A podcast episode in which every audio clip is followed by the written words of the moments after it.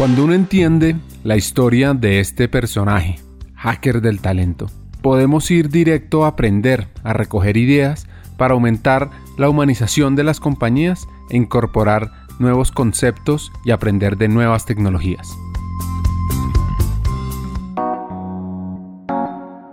Así que la pregunta para nuestros hackers del talento, aquellos que nos están escuchando es, ¿qué tanto están trabajando esas cinco tendencias que escuchamos en el lado A?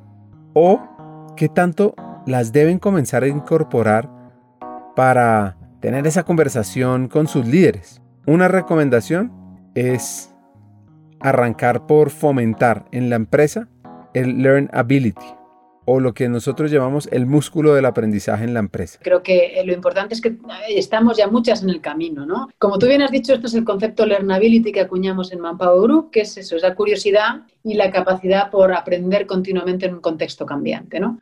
Por las compañías igual, creo que tenemos que tener esa humildad para querer aprender continuamente, para experimentar, para volver a probar, para fracasar, para preguntar y para ir avanzando en esta, bueno, pues en estos eh, desafíos que, te comento, ¿no?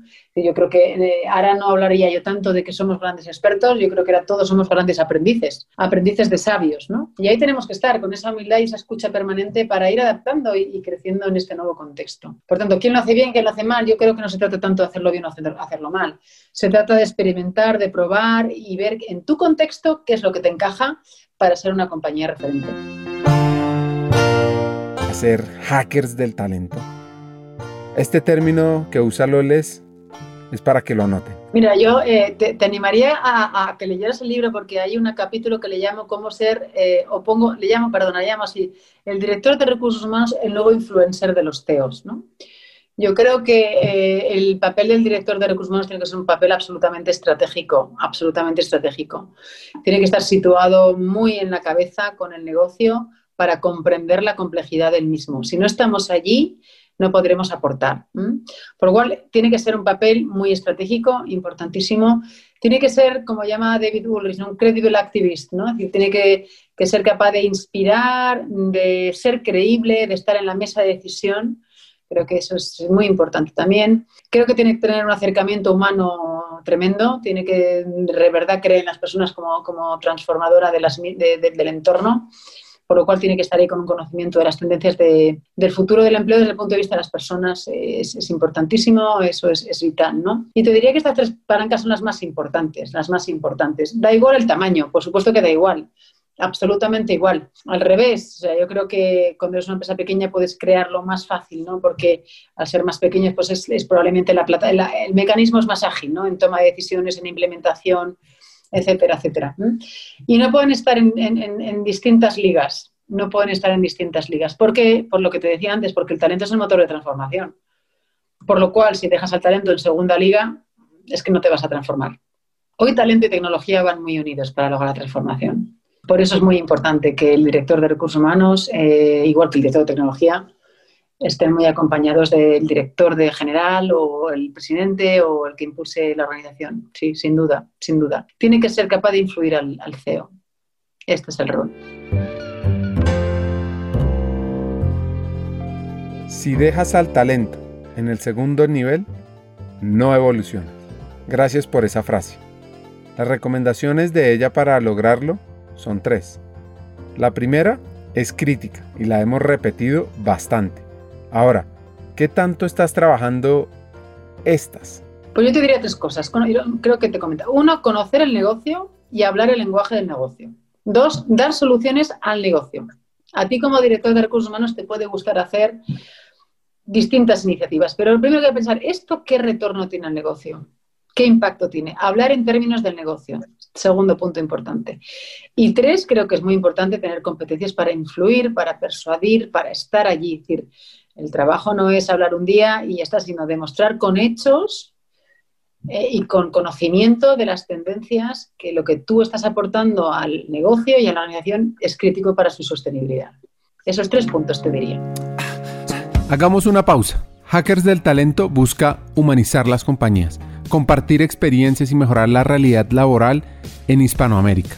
Necesitamos de una comunidad, porque solo es imposible. Así que tu apoyo es fundamental. ¿Cómo? Compartiendo nuestros episodios por WhatsApp, por las redes sociales, suscribiéndote a nuestras plataformas y comentando. Ya hay varios que se han montado en esta comunidad. Gracias a Crip Bogotá por tu apoyo y cerramos esta pausa, continuemos con el episodio.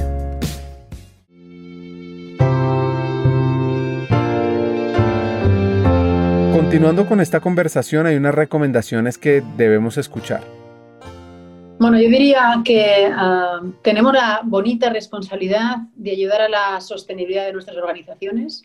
Esto es una responsabilidad que tenemos que adquirir si queremos ser directores de recursos humanos y que eso depende de nosotros, de darnos cuenta del papel tan importante que tenemos, de la valentía que tenemos que poner sobre la mesa para dar un paso más allá, salir de nuestra zona de confort y ponernos a la categoría de influencers de nuestros CEOs. ¿eh? Y que solamente desde allí y desde allí podremos construir de verdad la organización y la sociedad que necesitamos en este momento. Y esto va mucho de lo que decía antes, las cinco virtudes. Descubre tu pasión, encuéntrala porque la tienes, Hazlo con toda la humildad del mundo, de todo el mundo aprendemos y sigue aprendiendo. Sé valiente, toma retos, prueba, arriesgate, porque es la única manera, tanto como persona como profesional.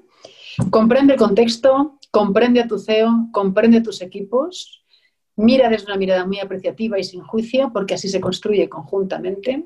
Y adelante, sé honesto. ¿eh? Con lo que tú veas y lo que no veas, sé honesto. Y con esto se podrá construir la sociedad que necesitamos para el futuro. Así que una pregunta trascendental es, ¿qué queremos ser?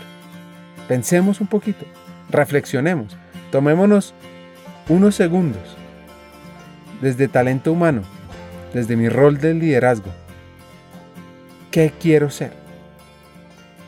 Hay una frase que a mí me gusta mucho, Ricardo, eh, que la digo aquí también mucho en España. Hay dos que me gustan mucho. Una es la ambición y el amor son las alas para emprender las grandes acciones. ¿eh? Que no olvidemos esto. ¿eh? La ambición es necesaria para transformar nuestro entorno. Claro que sí. Y eso no es malo, eso es sano orgullo, pero hay que hacerlo desde el amor, desde dónde queremos transformar nuestro, nuestro entorno. Ese es un mensaje que dejaría. Y otro que no es mío, que es de Einstein, que creo que todos conocemos, él decía, es mejor ser una persona de verdadero valor que no ser una persona de éxito. Y yo dejaría este, este, esta reflexión también. ¿Qué queremos ser de mayores? ¿Queremos ser personas de éxito o queremos ser personas que hemos dejado un legado porque somos personas de verdadero valor?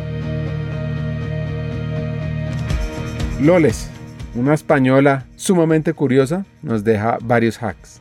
El primero, los hackers del talento deben ser influencers del CEO. Segundo, la nueva era es la era del talentismo. Y tercero, pongámonos manos a la obra a trabajar en esas cinco tendencias, todo lo que tiene que ver con reentrenamiento, nuevos liderazgos, modelos híbridos de trabajo, nomads y sobre todo talentismo. Hasta un siguiente episodio y sigamos hackeando el talento.